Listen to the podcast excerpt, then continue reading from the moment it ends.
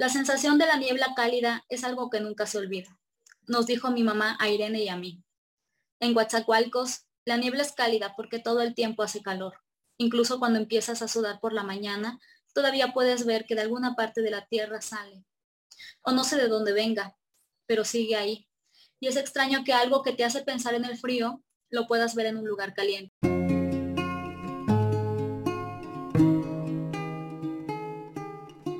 Mi nombre es Javier Ferrer Calle y hoy me encuentro en Comala con la escritora Laura Baeza.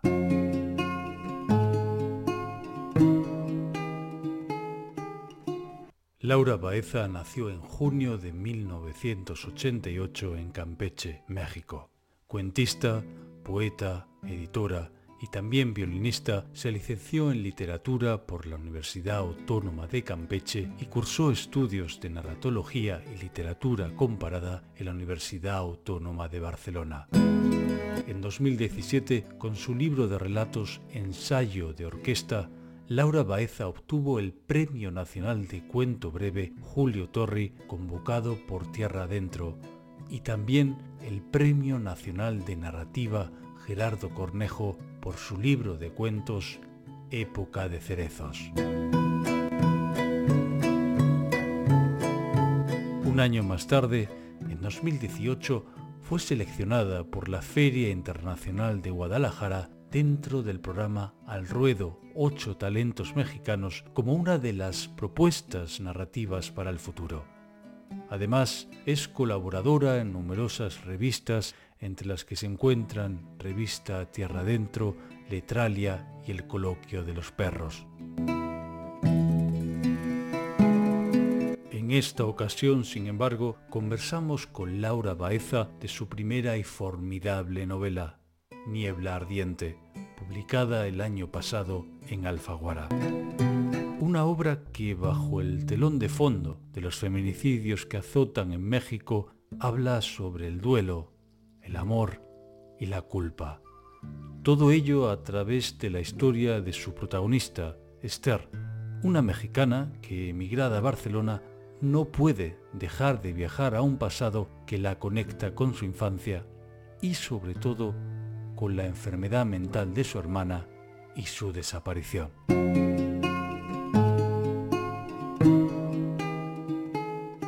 ¿Cuál es el origen de esta novela? Es decir, ¿cuál es su génesis? Bueno, cada vez que pienso en la respuesta correcta, siento que no hay una respuesta correcta. Toda mi escritura o la mayor parte de mi escritura proviene de mis preocupaciones y en la medida que me voy haciendo mayor, estas preocupaciones son más sustanciales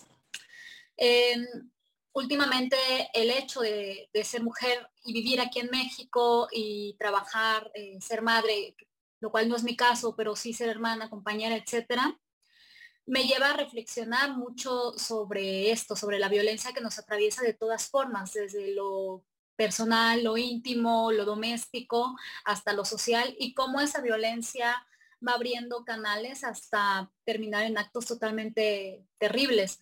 Mi novela partía de eso al principio. Partía de mi preocupación por, la violencia tan generalizada, las desapariciones, eh, todo lo que está sucediendo al día de hoy. Pero en la medida en la que comenzaba a involucrarme más con este tema, me di cuenta de otros tipos de violencia que nacen desde el hogar, con la ausencia de los padres, eh, la sobreprotección, la forma en la que los padres conducen la educación de los hijos si hay algún tipo de, de condición, enfermedad, y fueron las capas que comenzaron a configurar la historia como quedó. ¿Qué dificultades o qué retos te supuso escribir esta tu primera novela, teniendo en cuenta tu procedencia como escritora de cuentos de relato corto? Bueno, sí, el, relato corto tiene bastante dificultad. A mí me encanta mucho meterme de lleno en la escritura de mis cuentos y, profundizar y hacer todo lo posible para que sea una historia que no requiera más. En el caso de la novela, lo que me costó trabajo fue únicamente concentrarme en algo que quería contar. O sea, no, no irme tanto por las ramas, sino intentar mantener esa forma como el alfarero cuando tiene el barro y tiene que procurar poner la fuerza suficiente para que el barro no se vaya a un lado, no se caiga. Entonces creo que mantener la atención en un acontecimiento y llevarlo a través del tiempo fue lo que más trabajo me costó. ¿Cuánto tiempo te llevó y ¿Cómo te documentaste para escribir esta obra? Fueron aproximadamente tres años, del 2013 al 2016, que estuve informándome, yendo de... Mi documentación fue mucho en Internet, o sea, partía mucho de fijarme en los blogs, en videos, que algún comentario me llevara a otro, alejarme de las fuentes oficiales porque a mí me interesaba lo que se decía. No el, sí el acontecimiento en sí, pero más lo que circulaba alrededor. Entonces yo creo que fueron como unos tres años, después la escritura y el proceso de edición, que para mí son tres momentos importantes cada vez que escribo algo. ¿Cómo fue el proceso de escritura y, y sobre todo también de corrección desde que comenzaste a escribir esta obra hasta su publicación el año pasado? Fue muy curioso porque era una novela que quería escribir cuando me llegó la idea, casi así como una iluminación de, ah, bueno, quiero, ahora sí quiero escribir sobre esto. Eh, pasé esos años investigando y yendo de una cosa a otra. Pero en el momento en el que me decidí ya a, darle forma a esa novela, pues igual yo estaba pasando por situaciones personales que, que escribí prácticamente esta novela y dos libros de cuento a la par, entonces estaba como muy metida en el proceso de escritura y en el proceso creativo. Y cuando terminé los dos proyectos de cuento me quedé con las manos vacías y dije, bueno, tal vez es el momento de regresar a esa novela de la cual tengo algunas páginas que inmediatamente deseché porque ya no, yo ya no era la persona que había comenzado a escribir esa novela. Yo era otra persona que estaba en otro momento y que veía las cosas desde ángulos distintos. Entonces la escritura fue bastante rápida, eh, me encerré prácticamente en mi casa nada más a, a escribir, a revisar notas, a intentar darle forma, a encontrar el punto en el que yo me sintiera más cómoda para contar esta historia. Y la dejé descansar, no sé, como un año. Después me concentré en corregir, que creo que fue la parte más compleja. Bueno, uno de, de los procesos más complejos en mi escritura es eso. Mantener lo que yo creo que es importante. Intento ser muy estricta con ello y hacer a un lado lo que no le aporta. Fue también cortar y cortar y luego ver qué funcionaba, qué no, eh, armar para que quedara de la forma en la que yo me en la que yo pensara que ya iba a hacer una historia que valiera la pena que alguien más leyera.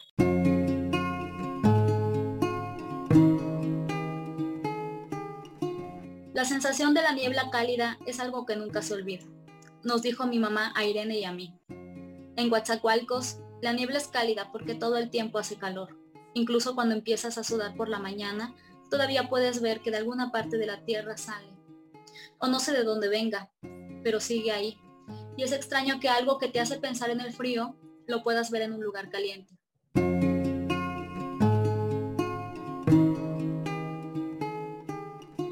Vemos en la obra como a través de la figura de Irene, pero también de Esther, el propio Octavio, se reflejan la, fragilidad, la vulnerabilidad de los personajes y el riesgo de ser, eh, sobre todo mujeres, libres en México. ¿Cómo de fuerte es la posición o qué importancia tiene para ti la literatura para denunciar esta situación de vulnerabilidad que sufre hoy la mujer en una cuestión tan importante como el feminicidio? Eh, creo que sería como muy, muy egoísta o muy protagónico decir que mi obra o mi libro, esto que, que conté y lleva al papel, puede cambiar de alguna manera, pero creo que toda la literatura, cualquier manifestación artística que nos haga cuestionarnos y nos haga sentir incómodos también ante esta realidad hace una pequeña o gran diferencia en, en la sociedad. Yo soy totalmente creyente de que una sociedad que no se cuestiona todo el tiempo es una sociedad que va a repetir el horror de todos los días. Y yo a través de lo que escribí intentaba cuestionarme a mí misma sobre mi papel en familia, en comunidad, eh, en pareja, etc. Y esa incomodidad que fue la que me llevó a escribir la novela, pues la puse en mis personajes. Entonces algunos lectores me dicen que lo sienten cercano, porque creo que al final, independientemente del punto en el que nos encontremos, pues la tragedia nos hermana para mal, pero también para, para bien, porque hacemos una reflexión sobre qué podemos hacer o, o en qué punto estamos parados. En la obra vemos como la mujer cuidadora queda representada por las protagonistas eh, de la novela, sobre todo a través de Rebeca y Esther. ¿Hasta qué punto sigue siendo aún a día de hoy ese rol de, entre comillas, la mujer cuidadora, un rol omitido y desvalorizado por el patriarcado. ¿Qué diferencias dirías hay entre ser mujer y ser hombre como parte de una familia en relación con las eh, historias familiares que se cuentan en Niebla Ardiente, en particular con el rol tan presente como madre que tiene el personaje de Rebeca, en contraposición con el papel prácticamente ausente del padre. Yo creo que sí sigue estando bastante presente. A veces intento como ser una persona muy avanzada y creer que que si mis ideas han evolucionado es porque el medio está evolucionando, pero no, no es considero que no es así, que ni mis ideas están evolucionando, ni el medio eh, nos, da, nos da un panorama más amable, un panorama de igualdad o, de equidad. Creo que normalmente en las familias, sobre todo en las familias con la figura del padre ausente, pues cría quien puede, quien está ahí, que muchas veces ni siquiera es la propia familia, son estas nuevas formas de convivencia que no son nuevas, que en realidad ahora son visibles, pero en realidad son las formas que siempre han estado y el peso recae sobre hermanos, sobre tías, abuelas. Eh, si nos fijamos también en los procesos migratorios, cuando los padres se van, los abuelos se hacen cargo, las tías.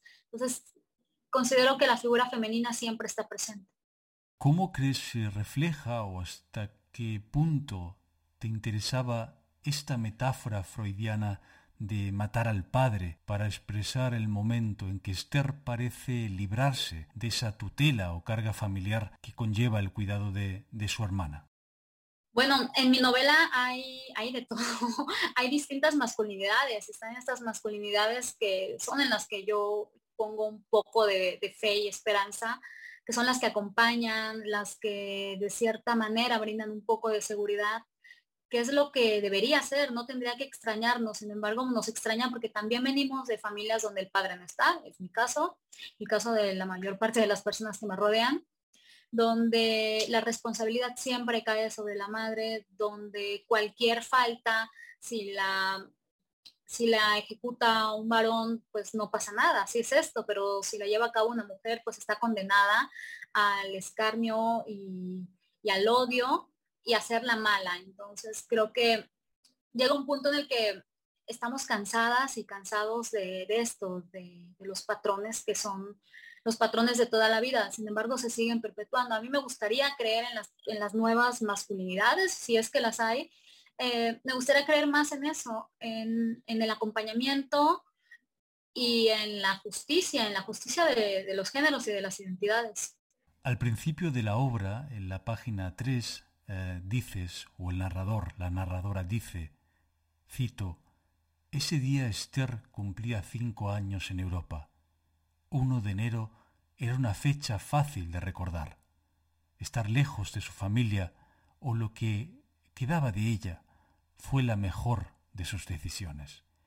Me pregunto qué trascendencia tiene en esta obra el concepto de distancia y cómo de importante es para ti relacionarlo con la escritura, con alejarte del texto escrito para que éste de alguna forma madure?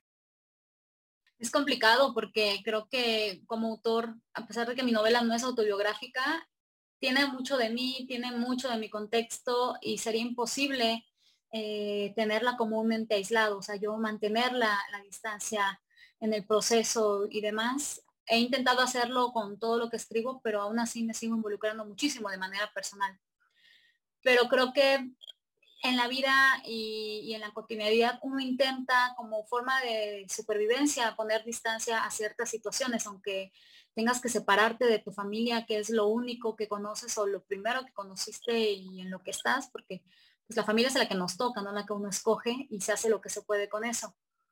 Entonces, también es una decisión de vida tomar distancia por los motivos que sea, pero es otra vez eh, arraigado a nuestra creencia y a nuestra educación que está mal o que uno no debería poner esos límites ni de tiempo ni, ni de ni de territorio tal vez porque está condenado, o sea, mantener distancia o, separarse de lo que uno ha sido toda su vida es como darle la espalda precisamente a la identidad.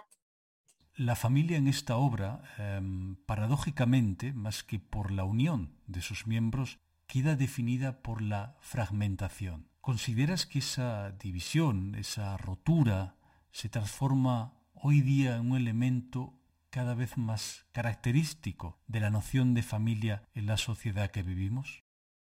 Yo creo que sí, que, bueno, por lo menos mi generación o, los millennials somos conscientes de la estructura con la que crecemos y si es una, estructura, una estructura que quisiéramos mantener con el paso del tiempo. Yo crecí en una familia bastante nuclear, que ya después fue una familia extendida, pero siempre con unos vínculos muy fuertes. Y también no era que yo me sintiera cómoda ahí porque mi personalidad iba por otro lado. Y lo mismo sucede con la gente que es totalmente eh, solitaria como que imponer el concepto de familia, la familia como el concepto que siempre nos han intentado eh, hacer ver como el correcto, suele ser además de invasivo un poco violento. Entonces creo que también ahora estamos poniendo en palabras esas experiencias de que pues, cada familia está configurada de la forma en la que nos toca.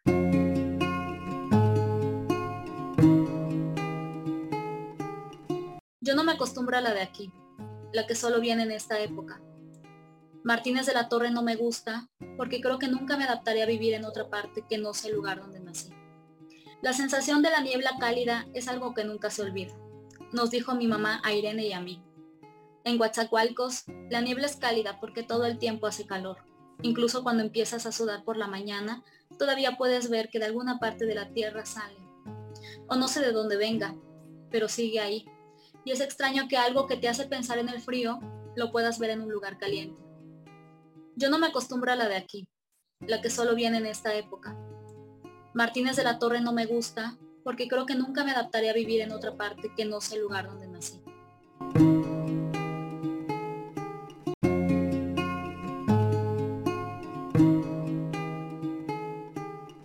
En otro momento de la novela, la voz de la protagonista, Esther, dice, cito, Yo creo que de eso se trata tener hijos que nazcan para que una no esté siempre sola. También de eso debe ser tener hermanos, que una ya no vuelva a ser la única. ¿Cuánto de soledad, me pregunto o te pregunto, de miedo al abandono, al no estar de alguna forma acompañado, consideras tiene el deseo de ser madre o padre? Bueno, cuando escribí la novela, 2017 me parece, principios, pensaba mucho en el concepto de, hermandad. Yo tengo dos hermanos, entonces siempre, toda la vida, yo no me imagino mi vida sin esas dos existencias. Cuando yo llegué al mundo ya había una y después llegó otro. Entonces siempre nos hemos movido como cardumen a pesar de, estar en lugares distintos. Para mí ese era el concepto, era no estar, no estar solo, no volver a estar solo.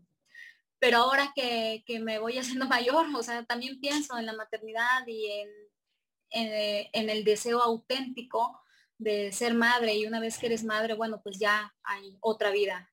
Entonces esa vida no, tu vida ya no va a ser la misma, ni tu vida va a estar sola independientemente de, si en el plano físico estés con, con el hijo, la hija.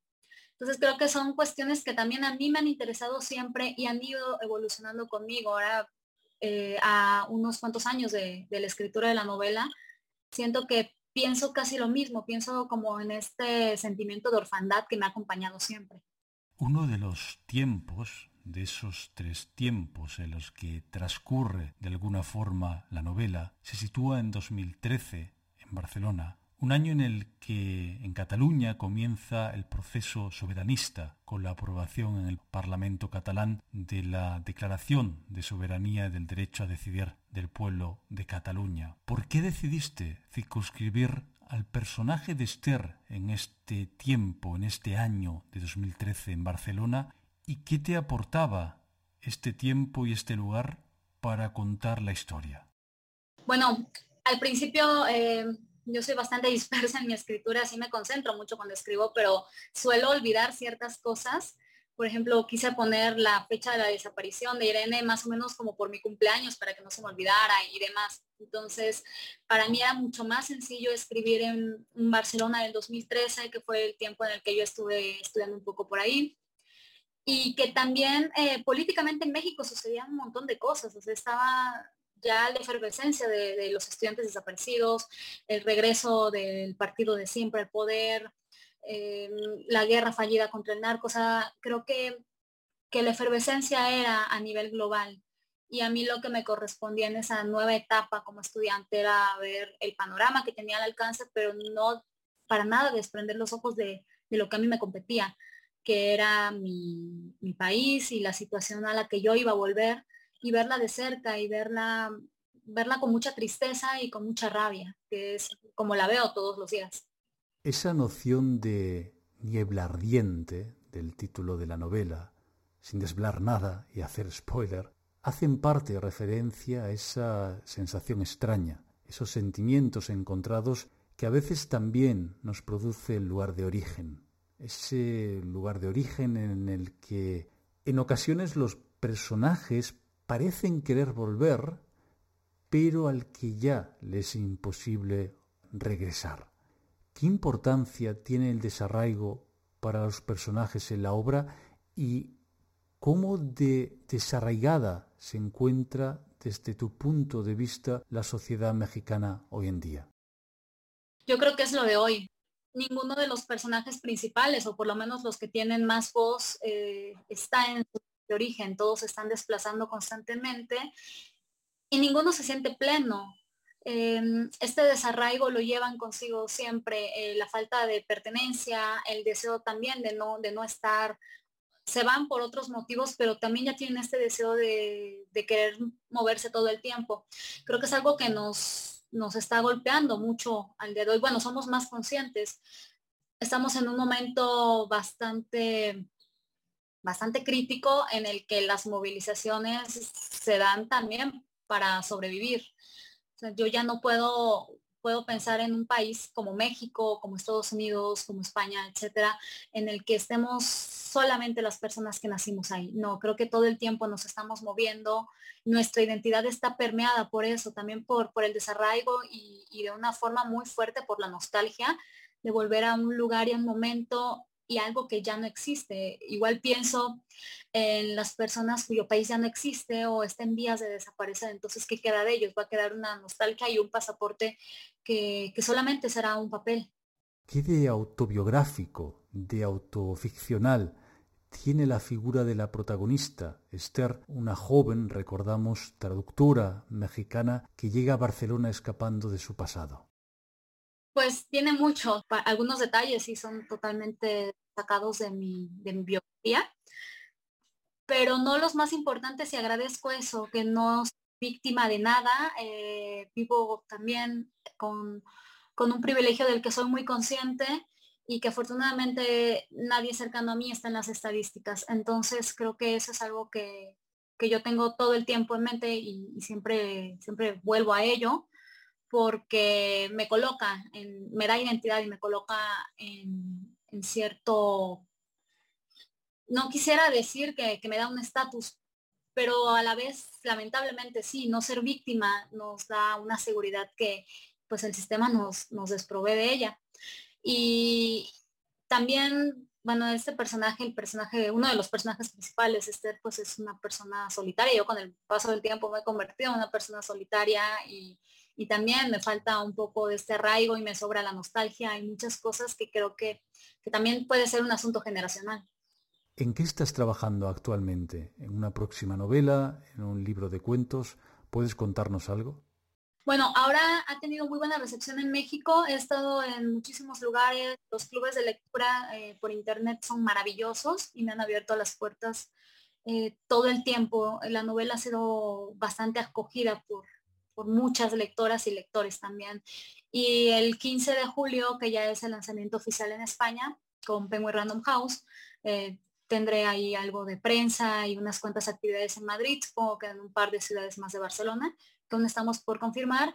Y el próximo año espero que en enero o en febrero pueda ir a Sudamérica, eh, Perú, Ecuador, Bolivia, Colombia. espero que mientras más países abarque mejor. Pues yo estoy totalmente feliz de que esta primera novela a todos los lectores que, que sea posible. Me siento muy orgullosa de haberlo escrito porque es algo, probablemente sea la obra más, más mía, que, que siento más arraigada a mí, tiene que ver mucho con la exploración de la ciudad. Eh, yo a veces me siento fascinada, otras me siento como apabullada por la Ciudad de México y todo lo que esta ciudad tiene, pero de eso va el libro. Y estoy trabajando en dos novelas que espero terminar pronto si también si los ojos y la vida me alcanzan para tanto tiempo.